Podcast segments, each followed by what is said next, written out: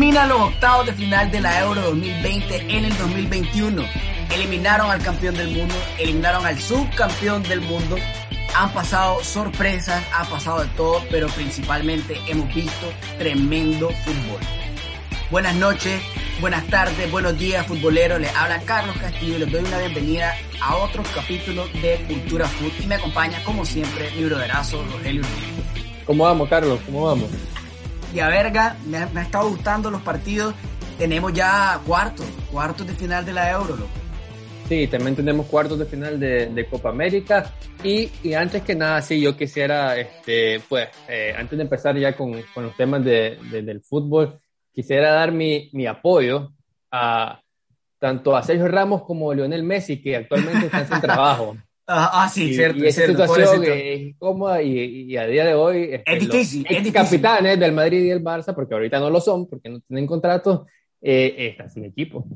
No, están sin equipo y técnicamente el último clásico que vimos fue la última vez que vamos a ver a Sergio Ramos y a Messi en sus equipos, pues legendarios, en sus equipos españoles.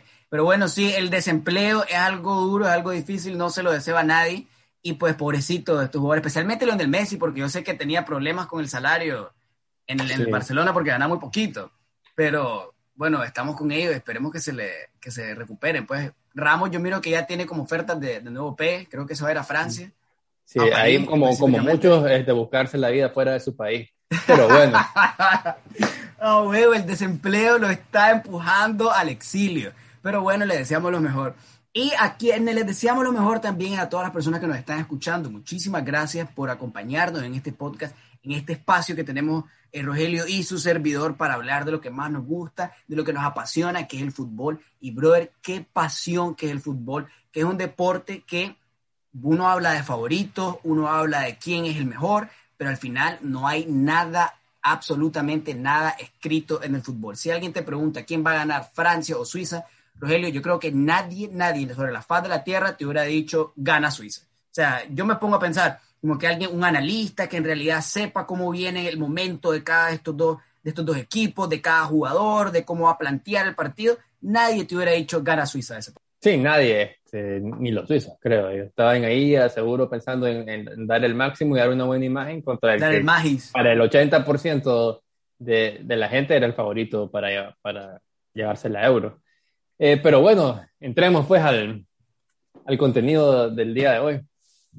Así es, vamos a hablar de lo que son lo, lo que fueron los octavos de final y cómo tenemos ahora para los cuartos y lo vamos a llevarlo por cómo están los cuartos, que el, primer, la primera llave que tenemos es Bélgica contra Italia.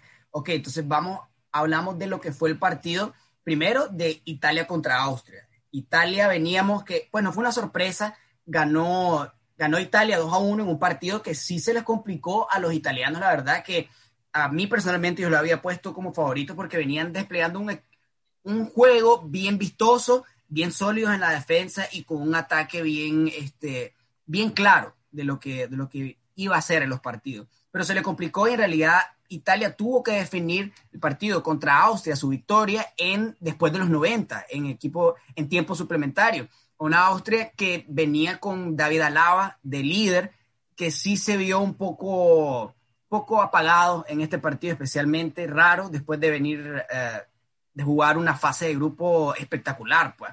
Pero eso es lo que nos dejó este partido. Italia sale ganador con goles de Federico Chiesa y Mateo Pesina, lo que te habla del el, el tremendo este, fondo de armario que tiene Italia, los, dos, los dos cambios que hace Mancini son los que le, le, sacan ese partido. Entonces, ¿qué viste vos de ese partido, Rogelio? Eh, sí, al final este, Italia eh, era tal vez el que mejor fútbol o más convenció su funcionamiento en la fase de grupo de todas las selecciones, especialmente de las selecciones este, favoritas o, o, con historia. Pues. Eh, yo, como te dije en el capítulo anterior, todavía me genera la duda porque no he jugado con una, con, una selección top o una selección de, de, de nivel alto y, y Austria, que, que, es una selección de segunda línea que, que, que, es buena, pero hasta ahí le complicó. Y, y, y, estuvo a punto de dar sorpresa porque también hubo un gol anulado por, por medio cuerpo eh, en, cuando faltaban creo que 15, 20 minutos de Austria que, que pudo haber cambiado la, eh, el rumbo del partido, pero al final creo que Mancini se tardó un poco en, en, en hacer cambios, ¿no? Eh, creo que se tardó y, y, al final Austria, este, ya en la prórroga, ya no podía competir contra Italia, porque Italia había descansado a sus jugadores en el último partido cuando ya estaba clasificado. Austria tuvo que ganar el último para meterse a la siguiente ronda y ya se ven los cambios. Eh, el, primer, el primer cambio del, del, equipo de Austria fue en el minuto 90 casi y ya no hizo más cambios porque, porque ya no tienen más. Y Italia, perdón, eh, quema varios cambios y les resulta, pues, este, a mí me llama la atención que Chiesa no, sea titular y hay un jugador que me gusta mucho y, está rindiendo cada vez que entra. Eh, eh, y bueno, tal vez lo utilizan como, como revulsivo, Porque, porque no tiene tanta internacionalidad, ¿no? Porque hasta este año llegó a la Juve, eh, entonces, no sé, pues, pero es una buena arma y creo que avanza Italia justamente, ya le quitaron el récord de los goles a Donnarumma y por fin vamos a tener la verdadera prueba para Italia para ver si en realidad ese juego lo va a dar contra un equipo top como es Bélgica, que viene de eliminar a, a la campeona todavía actual de la Eurocopa, que es Portugal. Así es, ya no está el campeón de la Eurocopa anterior, que es Portugal.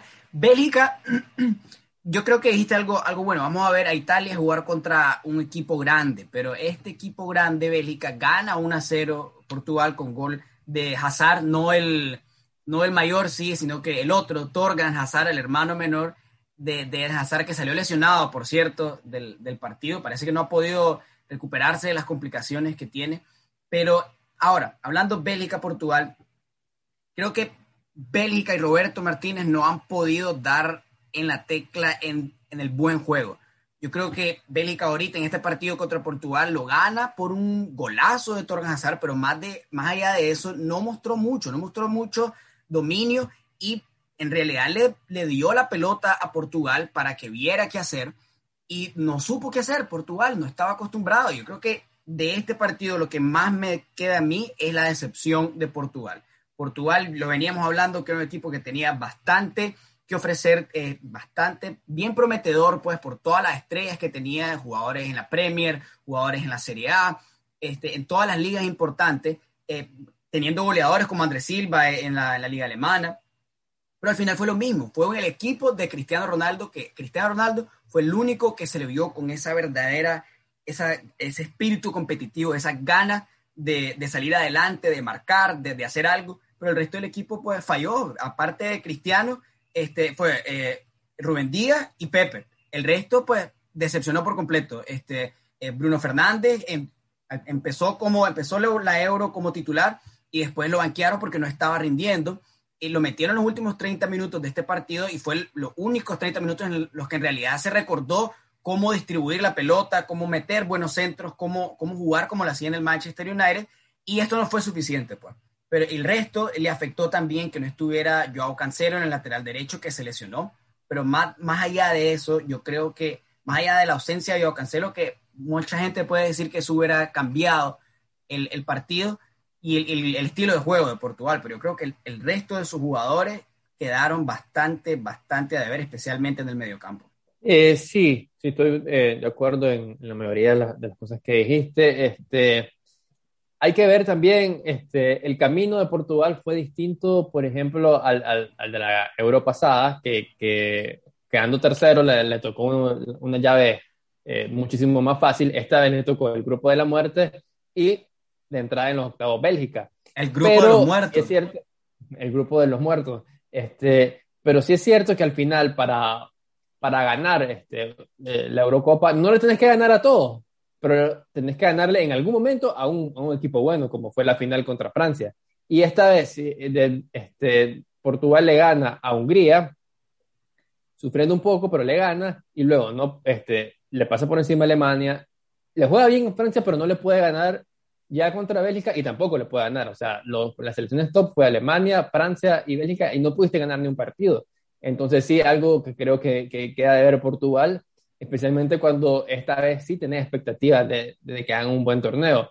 Entonces sí, sí Portugal es uno, uno de los fracasos y, y, Bruno Fernández también es otro, si lo vemos a ese nivel de jugador, este, uno de los, de los que quedó más a deber eh, después de la tremenda temporada que, se lanzó con el United. Y, y, lo, y pues viendo lo lado de Bélgica, creo que sí, el segundo tiempo, especialmente el segundo tiempo, eh, honestamente le dio el balón a Portugal, iniciativa, y, y, no hizo nada. Pues, o sea, Portugal tuvo un poste de Rafael Herreiro, eh, Diego Jota tuvo una situación, no era tan clara, pues, pero un remate en el área que, que, que, la voló. Eh, ¿Qué más? Después un centro que peinó Cristiano y, llegó Andrés Silva y Courtois salió este, muy bien a achicar. Y la última jugada, que fue una combinación de Joao Félix, que, que, que, le quedó el balón en la frontal, no estaba tan cómodo y le salió un, mal Salió pésimo, pésimo. Entonces, pero si ves, solo son llegadas de Portugal. Bélgica, ahí sí quedó de ver. También debe influir mucho que que seleccionó De Bruyne, además de Hazard, que, que es el, el, playmaker, como, como dicen los ingleses, y, y un jugador que depende mucho todo el funcionamiento de Bélgica, que no estoy seguro si, si, si va a llegar a tiempo para, para el próximo partido. Y, y sí, Bélgica en realidad está avanzando, pero no está dejando la sensación como que en realidad casi ninguna selección de que, esta, este, este es el que va a ganar. Eh, porque se ve que, que, está encima de todo. No hay Todas dejan un poquito de duda, así, y, y toda la sorpresa que, que vamos a analizar este, en, en, las siguientes llaves hace que sea una euro totalmente rompequiniela. Totalmente rompequiniela, loco, pero eso es lo bonito porque tenés tantas sorpresas que hace que te enamores otra vez del fútbol y que te des cuenta de lo impredecible que es el fútbol, que aquí uno habla de favoritos y todo, pero al final nada. El grupo de la muerte, que estaban los, los equipos más, más difíciles, ni uno pasó para, para cuarto. Y sí, Bélgica, mira, uno habla que tiene muy buen equipo, dio una muy buena presentación del Mundial, pero al final es Lukaku y Courtois, porque ese Portugal no ganó porque no concretó y también porque estaba Courtois en el marco, loco. Yo creo que Courtois es un tremendo portero y está haciendo un muy buen trabajo este, con Bélgica. No me gustó que flexionaste ahorita porque Courtois es del Madrid. Yo no soy muy fan de Courtois, pero tengo que ser, tengo que ser honesto y tengo que decir que es porterazo, loco. Y ahorita está salvando a Bélgica. Pero bueno, estos fueron los partidos que vemos. Y ahora para Italia-Bélgica, para lo que va a ser el, partido de cuarto, ¿a quién tenemos? Yo sigo creyendo que Bélgica va, a pasar. O sea, sigo creyendo que Italia, eh, por más que esté jugando bien, le va a pesar que lleva rato sin estar en una instancia así y, normalmente este, las selecciones eh, tienen un proceso este, que le pasó al mismo Bélgica, cuando ya se miraba que era un buen equipo, que, que, que, tenía potencial y que la gente esperaba de él, fallaron en el Mundial de, este, con Argentina, después fallaron en la Euro con Gales, que se sorprendió a todo el mundo, y ya empezaron en el, en el 2018, ya, ya llegaron a semifinales, ya están cumpliendo las expectativas. Yo creo que con Italia va a pasar algo parecido no van a poder contra Bélgica, pero, pero sí creo que Italia va a tener un muy buen futuro para los próximos torneos, pues, concretamente el Qatar 2022, que es el otro año. Mira, loco, yo creo que Bélgica es solo Lukaku y Courtois, y la falla, la falta de De Bruyne y Hazard los condena por completo. Si hubiera estado De Bruyne y Hazard, tal vez teníamos una oportunidad a, contra una Italia de que Italia no es Portugal, Rogelio. A Italia, si le das la pelota como Bélgica lo hizo con Portugal, Italia te agarra y te juega muchísimo mejor y tiene muchísimo más fondo de armario para cuando se le compliquen las cosas. Bueno, Yo creo que quiero este partido gana Italia. Para mí, Portugal sigue siendo, por ejemplo, más que Italia, más allá que, que, que excepcionó. No, no, yo creo que Portugal fue. fondo de armario, Portugal tenía Andrés Silva con 28 goles en la Premier en el banco, a Joao Félix en el banco, a Bruno Fernández en el banco, que con todo respeto, todos son más que, bueno, todos menos Joao Félix son más que Chiesa, por ejemplo. No, y y ese jugadorazo, bueno, lo que te no, no, es la Juve, que a mí pues. me gusta, para a mí que esa... Sí, sí, sí, sí. Y, se ha puesto este, tanto a Italia cuando entra como a la Juve cuando no está apareciendo Cristiano, se pone el equipo al hombro, se ve que es un, un jugador que no le pesa eso. Pero bueno, vamos a ver si, si, en realidad Italia es así, eh, lo tienen que demostrar contra Bélgica. bueno, y, va a ser, y eso es en delantero. Pero si tenés a Giorgi, si comparás a Jorginho con Danilo Pereira, pues, o Berratti con, con este William Carvalho, yo creo que ahí cambian las ahí, cosas. Ahí sí, ahí sí está, ahí sí está más preparado. y con Varela también.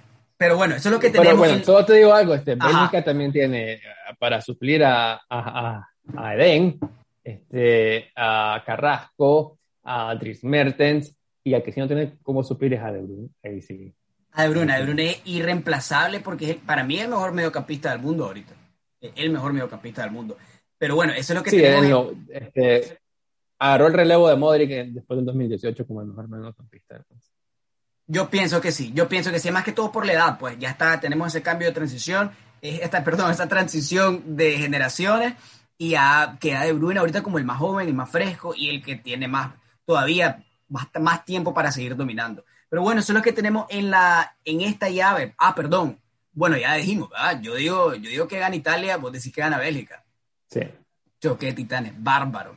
Gana Italia. Pero bueno, esto es lo que tenemos en esta llave. Pasamos ahora que vamos a tener Suiza contra España. España viene de, bueno, yo diría que de cerrar bastante bocas porque España ha sido muy, muy, muy criticada por lo que ha venido haciendo en, en esta euro, especialmente por por los jugadores que tiene, que no tienen nada que ver con los jugadores del, que, que ganaron la Euro hace, un, hace unos cuantos años, y esa generación de oro. Y tiene bastantes jugadores que han sido criticados, especialmente Morata, pero vinieron y sorprendieron. Pues a mí, especialmente, yo había dicho en el episodio anterior que Croacia iba a ganar, pero vimos un partidazo que terminó 5 a 3, que se fue a tiempo extra también, pero en realidad empezó España con el pie izquierdo, con un autogol de, de Pedri. Yo creo que lo dieron como Pedri, ¿verdad? Pedri dio un mal pase en el medio campo. Sí, exacto. Que Unai Simón lo, lo recepciona de manera pésima, pero vos me dijiste algo súper cierto. Eh, es una regla o sea, tácita de que si das un pase al portero, no la das a la cancha. Eso lo tenía que saber Pedri, pero es un jugador eh, sin, sin mucha experiencia. Pero bueno, tuvimos un partidazo y, de 5 y, solo para, para, defender a Pedri, que mira que voy a defender a, dos jugadores del Barça este, indirectamente. Normalmente en el Barcelona, cuando juega para atrás, está Ter Stegen, que es seguramente el mejor portero con los pies. Eh, tal vez este, Ederson es el otro que, que, tiene ese nivel. Entonces está acostumbrado a eso, pero no es lo mismo tener a Ter Stegen y tener a Unai Simón. Yo sé, yo sé que vos sabes de fútbol, Rogelio. Ese, ese, ese lo tengo clarito. Pero bueno, 5 a 3. ¿Qué viste vos de Croacia? ¿Qué viste vos de España? ¿Y vos crees que esto en realidad es un cambio a, la España que, hemos, que vimos, por ejemplo, en la fase de grupo y que ahora ya tal vez España ha dado ese salto y ya está como favorito para ganar la, Euro? No, no, no, como favorito no. Este, sí mejoró, sí jugó bien. Este, todo el primer tiempo estaba, eh, estaba creando ocasiones, o sea, ya tenían una posesión con, con intención de, de hacer daño, que era el principal problema. Eh, apostaron por, por Ferran Torres y Sarabia, eh, que, que, al final Sarabia eh, está siendo uno de los jugadores más importantes de, de España. Este, creo que jugaron bien, reaccionan hasta un momento difícil, como fue el, ese autogol, que vino en el mejor momento. En ese momento Croacia no había ni rematado, y, logran ponerse 3-1, siendo ya contundentes, quitándose un poco el fantasma este, de, de, la falta de gol. Creo que a Croacia le, pesó que, que Perisic eh, eh, estuvo de baja por COVID dos días antes y que Kovacic no ha podido, ni en el Mundial, fíjate, que, que, que fue su campeón, no ha podido traducir ese nivel que tenía en el Madrid y que tuvo al inicio, sobre todo con el Chelsea, en, en la selección. Siento que, que no, no, no, no ha logrado plasmar eh, esa expectativa porque para mí Kovacic es un buen jugador. Y el otro problema que tienen es que Modric tiene que ser el que inicia la jugada, el que da el penúltimo pase y el que da el último. El que eche el gol.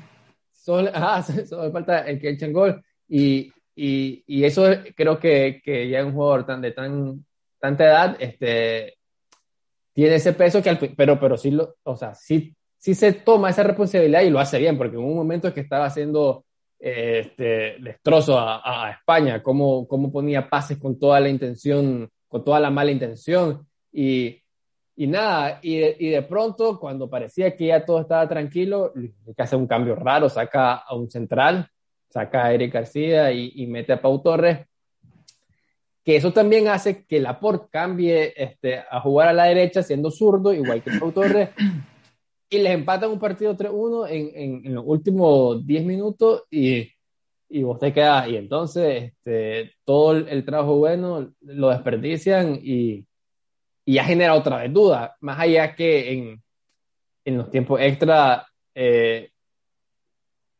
vencen con dos goles que vos, parece, que vos decís, bueno, ganó 5-3. Pero si vos ves los tiempos extra, eh, Unai Simón paró un par de claras al inicio de los tiempos extra antes de que se, ajá, exacto, antes de que se definiera el partido, España, Unai Simón en realidad sí respondió y me gustó que viniera de tener un error fatal al inicio del, del partido, que dicen que el primer toque que tienen los porteros es lo que va a definir el resto del partido. Creo que Pau Torres demostró bastante personalidad y no solo, perdón, Unai Simón, Simón. O sea, no solo Unai Simón, el portero, sino que toda España demostró bastante personalidad en, primero, salir adelante de un error y ganar el partido, después que se lo empataran y volver a ganar. Ganó dos veces España en este partido contra Croacia un partido muy difícil y demostró bastante personalidad, más allá de lo que vaya, lo que esté demostrando en su juego, que sí, se le ha dicho siempre a España que siempre tiene la pelota, pero que no, no que hace muchas este, jugadas que, que tiene llegadas, pero no las concreta. Y ahorita España pues hizo cinco goles y ves el partido pasado y también hizo bastantes goles. O sea, lleva más de ocho goles en los últimos dos partidos. Ese, pues. ese partido era Eslovaquia, entonces ahí, ahí le pones ahí su, su pero. Este ya es Croacia, este ya es un rival más, más serio. Más serio, verdad. más serio. Liderado por pero, Ajá. Pero yo sí quería decir, bueno, para agregar a los que tuvieron personalidad, al final Morata metió un gol, el gol decisivo, el cuarto, que, que vamos a ver si le cambia un poco lo, este, esta Eurocopa. Ha estado increíblemente fallón, porque en el primer tiempo falló un cabezazo solo que no llegó ni al arco ese cabezazo, que fue justo antes, de, antes del, del, gol. Pero bueno, lo que quería decirte es que al final yo veo a España muy blandita defensivamente. Entonces, eso, eso. Este, todos los equipos le quedan problemas con bastante poco. Croacia sin, sin hacer este, eh, tantos remates, sin llegar así. Al final le mete tres goles y estuvo cerca de meterle un cuarto.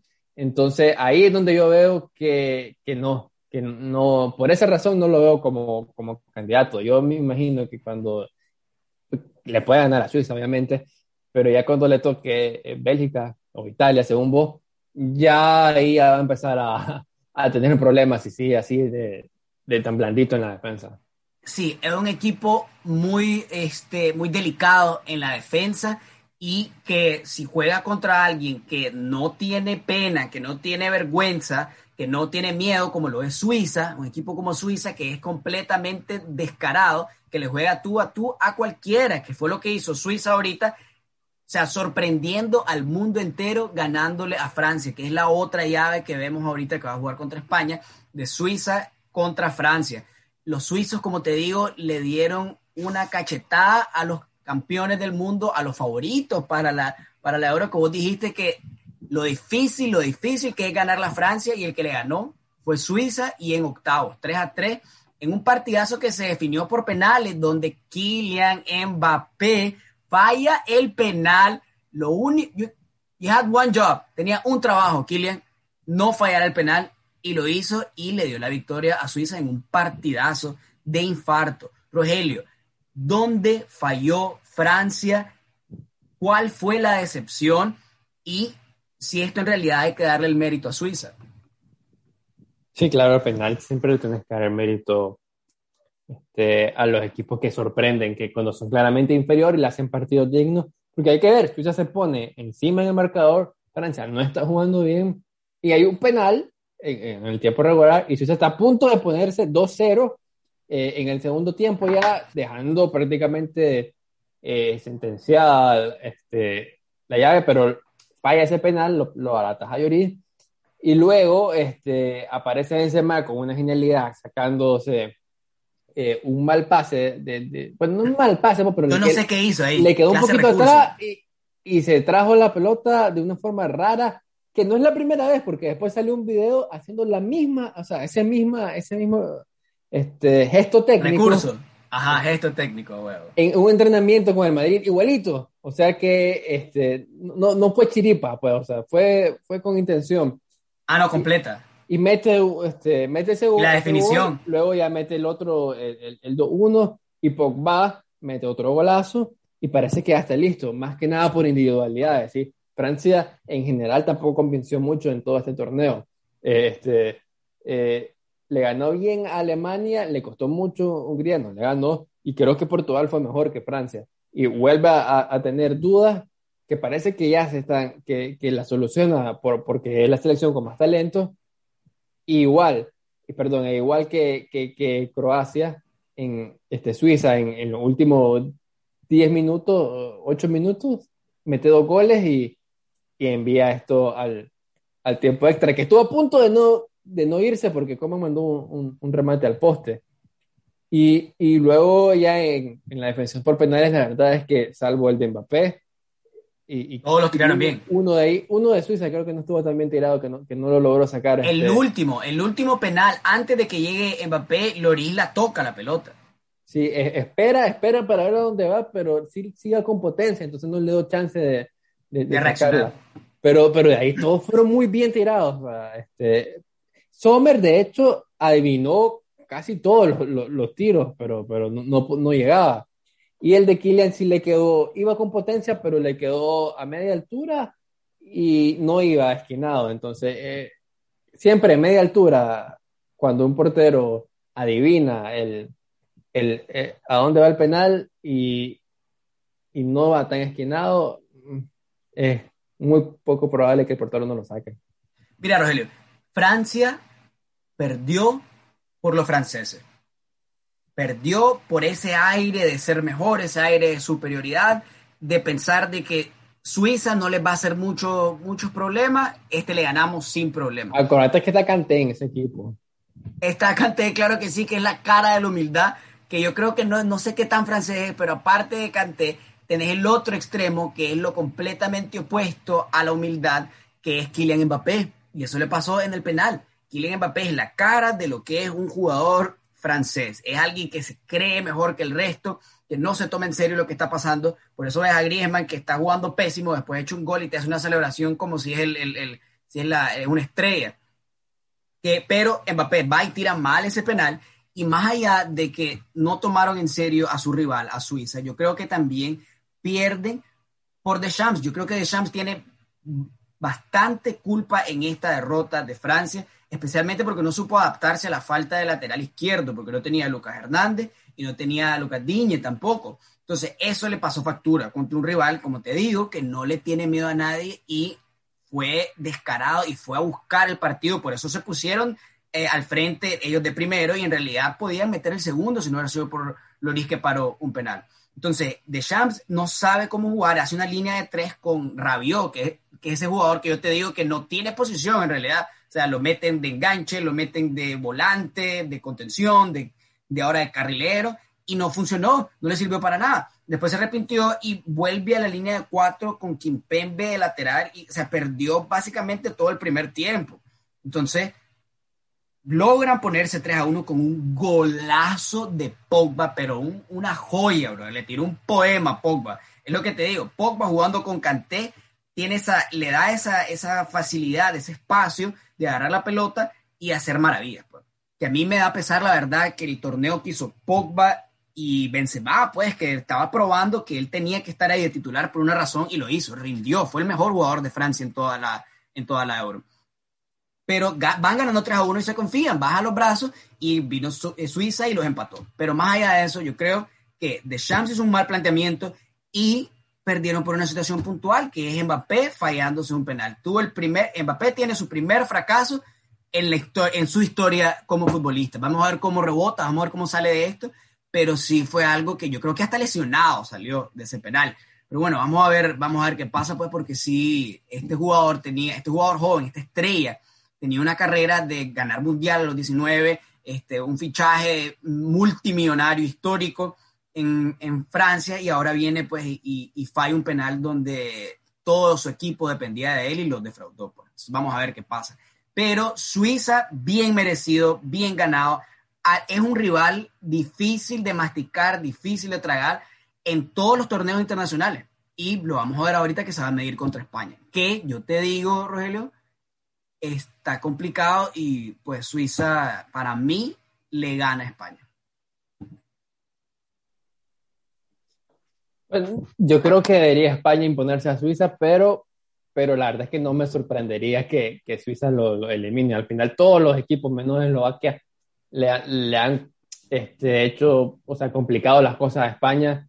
Y no sería raro que, que Suiza lo hiciera, que Suiza lleva varios torneos consecutivos que, le complica a, cualquier equipo, cualquier selección. O sea, él siempre vende cara a su, su derrota y, y sí, la verdad, voy a decir España, pero voy a, si, si fueran porcentajes, diría ahí 51 de España, 49 de Suiza.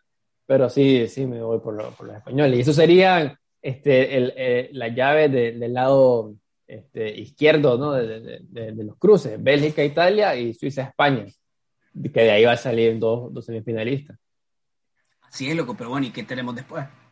Bueno, si nos vamos a, al otro lado, este, creo que empezó con Gales, Dinamarca, y en, ese, en esa eliminatoria, eh, creo que los dos dijimos que, que, que Dinamarca se sigue en poner a Gales lo que creo que no pensamos es que fuese tan contundente, con 4 a 0 este, muy claro y, y yo creo que se ve que, que la motivación extra de, de, tal vez dedicarle este torneo a Eriksen, que es su mejor jugador, le está dando un plus a toda la selección y, y lo demostraron contra Gales con la, la goleada más grande de, de, de, estos octavos de final.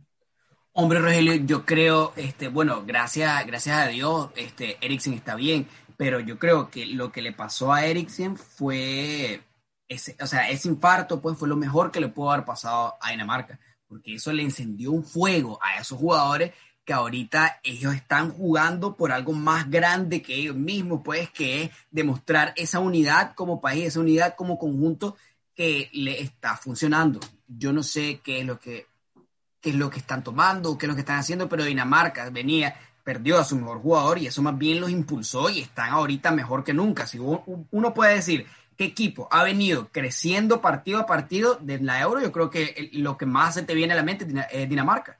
Y viene y le mete 4 a 0 a una Gales que sí no es la misma Gales de la Euro pasada que llegó a la semis y le, le tiró un, le hizo un partidazo a Portugal, pero sí es un equipo, un, un equipo donde está Gareth Bale, está Daniel James, tiene eh, Aaron Ramsey, tiene muy buenos jugadores y Dinamarca pasó por encima.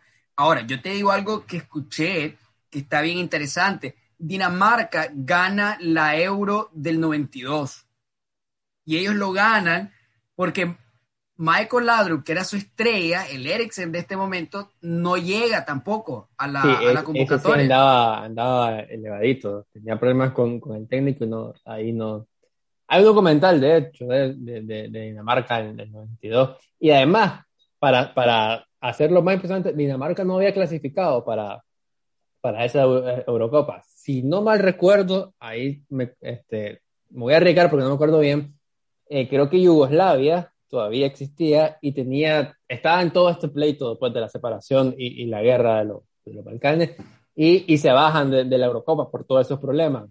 Entonces, Dinamarca, que no había clasificado, que era el, que había perdido, no sé si el repechaje o algo así, pero era el, el siguiente, pues el primero de los que se habían quedado. Y lo llaman para, para completar el torneo y lo, y lo terminan ganando. Ahora, ¿qué me vas a decir? ¿Que, que, que, que, lo va a repetir?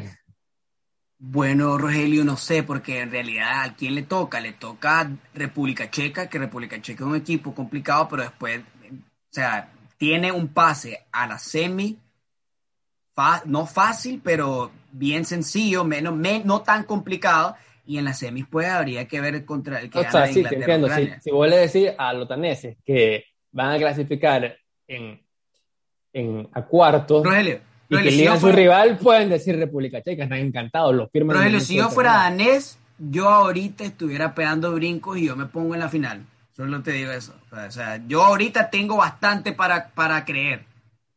Bueno, solo Como te digo que soy serie... nicaragüense, pero. Sí, sí, no, ya, vikingo no soy, eso estamos claros. No, no, no, eso estamos este... claros. Soy lo opuesto a vikingo. soy, soy charro. ¿Cómo? No sé. Eh, bueno, se me vino uno, pero no lo voy a decir. En, en, la, en la, semi, en, en, Londres, y podría encontrarse a, a una selección que juega de local en esa semifinal. Entonces yo ahí lo veo complicado, pero de igual manera, eh, Dinamarca llegando a, a, a semis, este, tiene ganado el Valhalla ya toda la plantilla. Ah, no, todos se van al Valhalla, es con loco. Van a, ya, ya ganaron, ya, ya van a van a luchar todos los días en el... Eso es el cielo, ¿qué es eso? Eso es como un... Es el cielo, ¿no? Para ellos. Uh -huh. Van a luchar en el cielo, van a morir y van a luchar al día siguiente qué buenos momentos. Pero bueno, vamos a jugar contra República Checa, que le gana República Checa 2 a 0 a Países Bajos, que hablando de decepciones, esa fue otra. O sea, Holanda no sacó las manos, no hizo nada. O sea, fue un partido pues bien lento que República Checa supo este, capitalizar en los errores de Holanda y, le metió dos, pues, o sea... en la expulsión de, de sobre todo. exacto, exacto. Que De Ligt, fíjate, para mí, loco, De Ligt es un, un jugador bien físico, pero técnica y tácticamente no es muy prolífico, que digamos. O sea, por, como central, pues no es un jugador en el que yo confiaría tanto, pues más allá de sus capacidades físicas. Pero bueno, eh, República Checa le gana 2 a 0 a Países Bajos, que no mostró mucho el partido en sí, no sé qué algo que, que querrás agregar, pero para mí pues estuvo, estuvo bien clarito que Holanda pues no, más allá de lo que hizo en fase de grupos, no llegó a proponer mucho. Sí, era otra selección que, que, que venía con dudas, pero si vos mirabas la, eh, sus cruces, pues te podía esperar un, un cuarto de final sin, sin mucho sorpresa porque no se iba a cruzar con nadie este, top hasta los cuartos. Es básicamente lo mismo de, de, Italia y, y, España, si hubiese quedado primero en, de, de, grupo, también tendría que ser, o sea, eran tres selecciones que no eran las favoritas, que eran en segunda línea, pero por su, por su ya este lo imagina en cuarto. Y, y, Holanda fue la única de las dos que dije que no, que no van a estar. Eh, ya renunció Fran de Boer, de, de, hecho, como entrenador, dimitió después de, de, de, no quedar. Y como te digo, para mí este, eh, cambia totalmente el partido la expulsión de, de que yo sí creo que, es un, que, que, técnicamente, sobre todo es bueno, tal vez tácticamente tiene que mejorar, pero creo que eh, en ese año del Ajax se, le, se infló demasiado. Y, y, el precio que se pagó y el salario que gana era más de lo que se merecía como, como central, que al final tu tarea principal es, eh, defender. Y, y, por el lado de los checos, creo que después de haberse perdido un poquito de, eh, de, de estas instancias de, de, de, Eurocopa que, o mundiales que estuvieron, creo que en el 2004, eh, 2004, 2006, era una selección. Sí. Milan Baro, Pavel Nedved, este, Peter Cech era el portero. O sea, e, era tal vez su mejor generación. Después tuvieron ahí un, un impasse. Tomás Rosicky. Que, que, que, no hacían nada y, y están volviendo a, a, competir bien, sobre todo. Esa es la palabra que nos competir, porque lo están haciendo bien. Y este y Chic, el, el, el, el número 10 de ellos, pues otro, otro bolito más y creo que ya son cuatro, ¿no? Está, está uno del bicho. Está uno, madre mía, el bicho se fue el bicho. ¿Será que es su última oro? Eh, yo creo que él dijo que sí, fíjate. Yo creo que él dijo que tal, me parece que él dijo que en el 2022 el Mundial iba a ser su último torneo con Portugal, pero, pero vamos a ver. Bueno, la ganó, sí, de todos modos, así que, bueno, yo creo que ya a deber Cristiano no tiene, los que vamos a sufrir somos nosotros que no lo vamos a volver a ver. Pero bueno, eso es lo que tenemos República Checa, Dinamarca. En la otra llave teníamos Inglaterra, Alemania, que lo que fue Rogelio para mí el partido más aburrido de toda la Euro, o uno de los partidos, aunque sea el primer tiempo, definitivamente el primer tiempo más aburrido de toda la Euro, pero Inglaterra venció la maldición después de 50 años de no ganarle a Alemania en eliminaciones directas en un, en un torneo este, intercontinental, este, internacional, perdón, este, le gana Inglaterra 2 a 0 a Alemania en el segundo tiempo con goles de Harry Kane y Raheem Sterling, que para mí es el mejor inglés del torneo. El mejor inglés del torneo y uno de los mejores jugadores también, Raheem Sterling, que está demostrando bastante carácter después de venir de no ser casi, no ser muy considerado por Guardiola en el Manchester City y hasta... Sobre todo en, la recta final. En, la, recta final y daba la percepción para bastante gente de que no estaba mostrando un buen nivel y por eso es que lo estaba sentando, por eso tenía tanta falta de continuidad, pero viene y demuestra aquí que es un jugador top, es un jugador de calidad y que Raheem Sterling es lo más peligroso que tiene ahorita Inglaterra después de Jack Grealish, que es interesante lo, lo involucrado que ha estado Jack Grealish en todos, los, en todos los goles y en todas las jugadas puntuales de Inglaterra, que le gana este partido a Alemania, que dentro de toda Alemania tuvo una buena oportunidad para empatar el partido con una jugada de, Thomas Müller, con un pase de Kai Havertz, que, para, que Kai Havertz estuvo repartiendo pelotas peligrosas este, durante todo el partido, que no las pudo, aprovechar Timo Werner, y en esta este, Thomas Müller que estuvo solito, pues que pudo haber cambiado el resto del partido. Pero más allá, pues Alemania no, Alemania fue otra decepción, y hablando de últimos partidos de entrenadores, con De Boer, este, Joaquim Lowe también este, fue su último partido de entrenador de Alemania y ya como que yo creo que ya era hora, pues ya esta, esta nueva generación de Alemania, esta transición que está haciendo de jugadores, eh, como que le, está costando un poco y pues ahorita en esta Euro se vio por completo, pues no pasaron, no pasaron de fase de grupo en el Mundial y aquí se quedan en octavos, pues. Entonces no sé qué, viste vos de este partido y cómo es vos Inglaterra que de nombre y de fondo de armario se podría decir que es el equipo más peligroso de todo el torneo.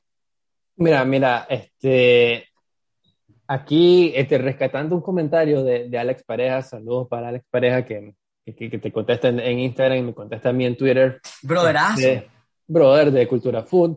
Este, él siempre recalca que cuando jugás con este sistema que se puso de moda, 3-5-2, o tres centrales y dos carrileros, y tu rival juega exactamente igual, se anulan, porque siempre quedan este, uno contra uno, un carrilero contra el otro carrilero, eh, la línea de tres centrales, los mismos mediocampistas contra los mismos mediocampistas, y creo que más o menos eso fue lo que pasó. Este, los dos equipos se anularon, sobre todo en el primer tiempo, y, y no cambió hasta que alguien se atrevió a, encarar, como Raheem Sterling en, su gol. Viene de, de, que se atreve a encarar y, al final este, arma el, empieza la jugada y la termina. Y, y, y sí, Müller creo que falló la, eh, la, la, la, que tuvo para empatar. Y básicamente después eso lo liquidó Kane. Eh, creo que Alemania, pese a que no jugó tan bien, tuvo sus oportunidades para meter el gol, no la aprovechó y la diferencia fue que, que tuvo más pegada eh, el equipo inglés, que sí se vio la mejoría cuando ingresó este, por, por Rice, este, Grealish, y, y como vos dijiste, eh, en la alineación titular tenías en la banca a Edo Sancho, a Phil Foden, que era que es, o sea, como dijiste que Raheem Sterling no, no fue muy utilizado por Guardiola, este, Foden fue prácticamente el, indiscutible. y tenía a Henderson en la banca, jugador importante Mason a Mason Mount y, bueno, al mismo Grealish que, que, ya dijimos. Entonces, tiene, tiene, o sea, hombre, esta generación de, de Inglaterra es muy buena y ya llegó a semifinales en el Mundial y creo que esta es la mejor oportunidad que van a tener bueno, no sé si la mejor que van a tener, pero nunca van a, este, así tan armado como está para, para llegar a la final. con los resultados, o sea, con los siguientes partidos que tiene también. Claro, porque eh, su siguiente partido es contra Ucrania, eh, que el único partido de los siete que teóricamente jugaría si llega a la final, que no va a jugar en Londres, va a ser en Roma. Entonces, aparte de eso, va a tener seis de los siete partidos en Londres, en Wembley. La final. Y solamente le ha tenido que ganar a Alemania de las selecciones top. Eh, pues, solo tendría que ganarle a Alemania, que ya lo hizo, para llegar a la final, porque Ucrania debería ganarle y también debería ganarle al ganador de República Checa o Dinamarca.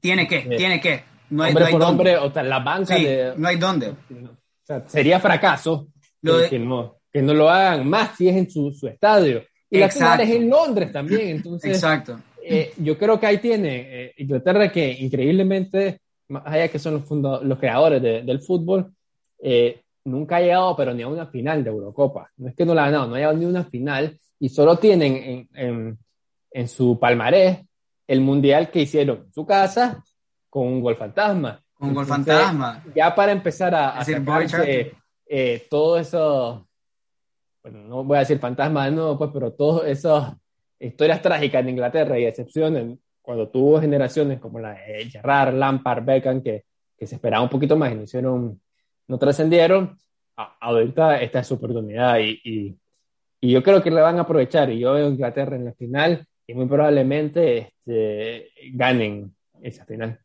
Mira, Rogelio, lo de Dinamarca es un sueño llegar a la, a la final o llegar a las semis, pues, que está bien alimentado pues por lo que ha estado pasando. Pero lo de Inglaterra es un deber, es deber de Inglaterra estar en la final de esta Euro. O sea, le ganaron a Alemania.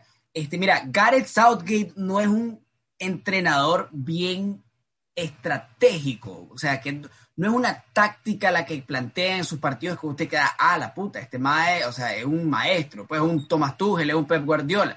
No, Inglaterra juega incómodo, Inglaterra juega, no juega tan bonito, no son vistosos los partidos de Inglaterra, no lo fue este contra, contra Alemania. No lo fueron tampoco sus partidos en el Mundial pasado, que quedaron en cuarto lugar, pero son de resultados y ahorita tienen un poderío ofensivo, aunque sea a la hora de ser determinante en los partidos, que yo creo que eh, le, le, va a permitir estar en la final. Viene contra Ucrania y yo creo que Ucrania le va a ganar fácil y después República, el que gane República Checa y Dinamarca, para mí Dinamarca, este, debería de. Quiero que gane Dinamarca, pero debería ganar Inglaterra y meterse en la final. Pero bueno, no nos adelantemos tanto y vámonos al último partido que nos queda, que es Suecia contra Ucrania, donde gana Ucrania 2 a 1 en un partido con este Sinchenko, que dio jugador del Manchester City, este jugador del, del partido en realidad, este que da gol y asistencia para una victoria que se dio en tiempo extra, que estuvo a punto de ir a los penales con el gol en el desempate del minuto 120 en realidad y se metieron en los, en los, en los cuartos los ucranianos. ¿Qué viste en este partido vos, donde se vio una Suecia que para mí era la favorita y con lo, lo que tenía de Isaac y con lo que tenía de, de Miles que dio un partidazo? Sí, lo, que te iba a decir es que, a ver, este, Chipchenko, que, es el jugador tal vez más conocido de, de los ucranianos, porque, eh, del City, y, y Armolenko, que es el capitán y, también tiende a, a, rendir bien en la selección, sobre todo, pero no está en conocido a nivel de clubes. Este, eh, hicieron un buen partido, pero creo que Suecia en general fue mejor que, que Ucrania. Eh, Forsberg creo que tal vez si hubiese pasado de, de, ronda a Suecia, podríamos hablar de que esté en el top 3 de los mejores de esta Euro. Metió un gol y dos postes mientras estuvieron 11 contra 11, porque hay que decir que después de una entrada totalmente criminal este, de, de Daniel, Danielson, el, el, sueco, que, que, ya se confirmó de hecho que seis meses de baja para el jugador ucraniano. Para, para el jugador ucraniano que le, que le entró. Casi le arranca la pata. en la rodilla. Eh, no, no, me acuerdo si le rompió el menisco, creo que no, no fue rotura, pero le afectó el menisco, el, el, cruzado, creo, y cuando te tocan ahí son, son seis meses. Eh, mínimo, al, Final, al final, este, quedarse con 10 fue lo que hizo que, que Suecia no pudiese, pudiera dominar como estaba dominando. Yo creo que 11 contra 11 hubiese caído eh, eventualmente el gol, eh, y creo que Forsberg estaba siendo el jugador del partido y ya eh, eh, en los tiempos extra Suecia apostó a, con 10 llegar a los penales, estuvo cerca, pero ese, ese golito en el 121 eh, le da la clasificación a los ucranianos que, que la mano de Shevchenko, la verdad es que ha mejorado muchísimo. Eso es lo que te iba a decir, la mano de una leyenda, pues, que es Andriy Shevchenko, que, pues, la verdad, si se hubiera metido a jugar ahí, fácil, fácil le mete un gol a, los suecos. Pero bueno, eso es lo que tenemos se ha mantenido en forma y ahora se ve ahí con su saquito y todo, pero, pero se ve que, que todavía ahí sale a correr por lo menos. Sale a correr de vez en cuando, ajá, bueno, Como uno de los, de los podcasters de Cultura Food. De Cultura Food, oye, oye, sí, aquí Cultura Food nos mantenemos siempre metidos en todo tipo de deporte, no solo fútbol. Pero lo que más amamos es el fútbol y eso es lo que tenemos del programa. Ya dimos cuál, ya vimos todos los equipos, vimos todo lo que es los cuartos de final que tenemos ahorita para un torneo que está demostrando ser altamente vistoso y altamente entretenido, Rogelio, porque teníamos a estos favoritos del torneo que resultaron ser decepciones. Tenemos esta historia de éxito, que es lo que queremos ver en el, en el fútbol, estos, estos equipos cenicienta, pues, como, es, como lo es Dinamarca, y honestamente no hay favorito. Pero si me preguntas a mí, los finalistas son Italia Inglaterra. Me voy a traicionar un poquito porque yo soy, yo quiero ser romántico con el deporte y decir que Dinamarca llega a la final, pero Italia Inglaterra es la final y yo voy a morir con lo que empecé este podcast de Euro y se la lleva Italia. Bueno, yo ya te dije que yo pienso que va a ganar Bélgica, y, pero al igual que vos, pienso que, que el que gane de Bélgica e Italia le va a eliminar a España pero como te dije Bélgica, yo siento que la final va a ser Bélgica-Inglaterra y aunque por de querer, siento que, que, quisiera que se la ganara Bélgica, pero creo que la va a terminar ganando Inglaterra y, y, va a salir así por fin de su maldición de no, no ganar título. de no ganar títulos y ojo Inglaterra campeón de euro y ojo Inglaterra el año que viene para el mundial. Entonces, eso se podría poner bien, bien interesante. Si pasó con Francia, si pasó con España, el que gana la euro es alto contendiente para el mundial. Ahora, el mundial va a estar bien peleado, van varias selecciones este, con buena generación de, futbolistas y, no sé, ahí... mira, esta euro nos está demostrando, esta euro y esta Copa América, que vamos a hablar en otro episodio, pues, pero esta euro nos está demostrando que aquí nadie está faltando, pues, para ver fútbol vistoso. O sea, ¿quién? Tal vez Brasil y Argentina, pues, por el Messi, pero aquí lo que estamos viendo es un, es un buen, buen, este, una buena previa de lo que va a ser el Mundial, la verdad. Básicamente con los mismos este, protagonistas. Pero ahora, en un mundo alterno, y ojo, puede pasar, en el fútbol puede pasar de todo, podemos tener una final España-Dinamarca porque España está siendo altamente cuestionada, altamente polémica con las decisiones que está tomando Luis Enrique con el desempeño de los jugadores, pero le ganó a la finalista del Mundial pasado 5 a 3 y está en cuarto vivo y coleando. Y tenemos una Dinamarca, pues, que es la, la, cenicienta, es la historia del torneo.